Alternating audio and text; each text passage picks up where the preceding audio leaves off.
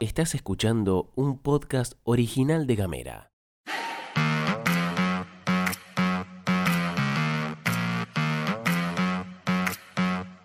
Hoy es martes 25 de octubre y tenemos varias cosas para contarte. Se levantó el paro. Una banda de fueguines se fueron a los Evita. Acuñarán monedas con la cara del niño que vivió. Bienvenidas, bienvenidos y bienvenides a la pastilla de Gamera. Información Editorial. y buena onda. Las noticias en 10 minutos o menos. La pastilla de Gamera. Gastón Lodos. Flor Vaso. ¿Y vos?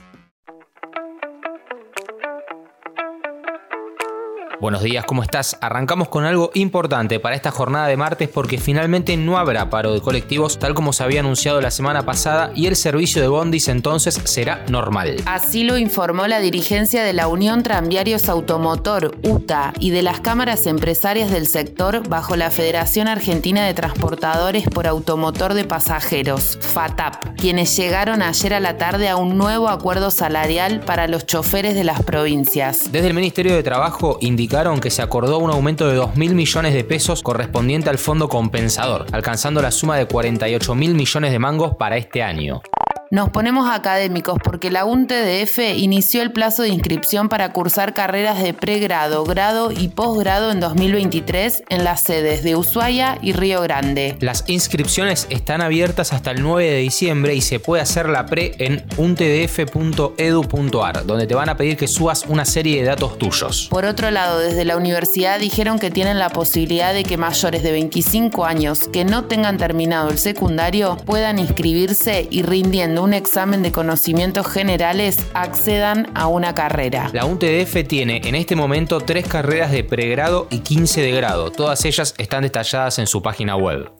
Después de haber mantenido varias reuniones con gente del sector ante la problemática que aparece todos los años, hoy el municipio de Ushuaia lanzará el llamado a licitación para la concesión de un total de 37 licencias de taxis. Según explicó Jessica Garay, secretaria de Gobierno de Ushuaia por Gacetilla Oficial, de ese total de licencias 30 serán nuevas y 7 restituidas. La cosa es bastante burocrática y administrativa, pero a grandes rasgos, el 7 de noviembre en la Dirección de Transporte del municipio se va a recibir la documentación que presenten las y los interesados. El 8, en el foyer de la Casa de la Cultura, se va a realizar la apertura de los sobres y después de eso se analiza y se responde por correo electrónico. Como te decíamos hace un ratito, el problema de la falta de taxis es algo que se vive todos los años en la ciudad de Ushuaia. Algunos sectores de este rubro plantean que si bien es un avance que se den nuevas licencias, es necesario hacer el famoso estudio de mercado para saber en concreto dónde estamos parados.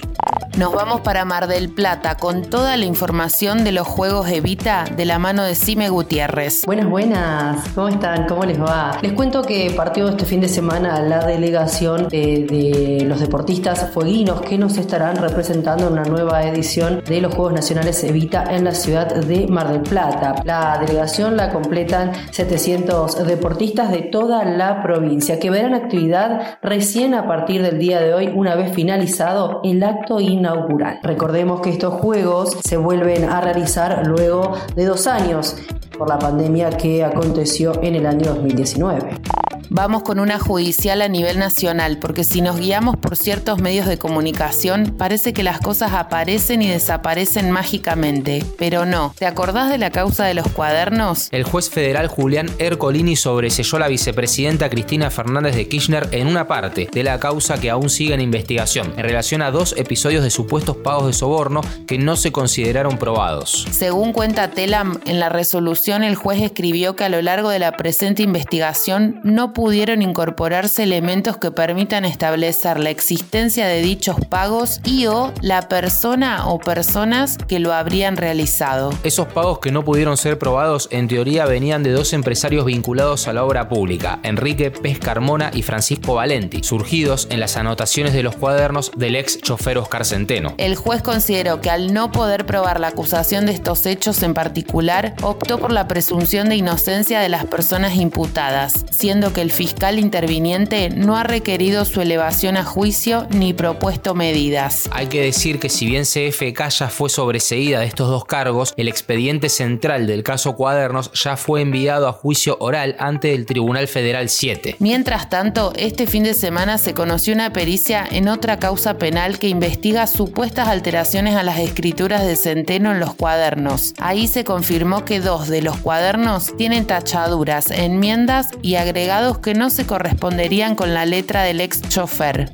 Nos vamos, pero antes te contamos que si sos fan de Harry Potter, primero estamos hermanados y en segundo lugar va a aparecer una serie de monedas en el Reino Unido en el marco de la celebración del 25 aniversario de la saga creada por la autora J.K. Rowling. El anuncio fue realizado por Royal Mint, el organismo británico encargado de la impresión de monedas y billetes, que también explicó que la serie constará de cuatro piezas, un retrato del famoso hechicero de anteojos redondos, también el tren Hogwarts Express, el profesor Albus Dumbledore y la escuela de brujería Hogwarts. Las piezas incluyen un efecto óptico que imita el impacto de un rayo cuando se las hace girar delante de la luz, obtenido gracias a un láser de última generación que da a la vez un carácter mágico a las monedas, pero también permite asegurarlas y autenticarlas. Seguí nuestros contenidos en gamera.com.ar. Estamos a martes, segundo día de la semana, metele pila, metele ganas, metele power. Gracias por escribirnos al 2901 50 29 90, esa es la línea abierta que tiene Gamera con toda su audiencia. Nos escriben a diario y lo agradecemos profundamente. Este podcast fue editado por Candela Díaz. Que tengas un excelente martes. Esto es todo, amigues.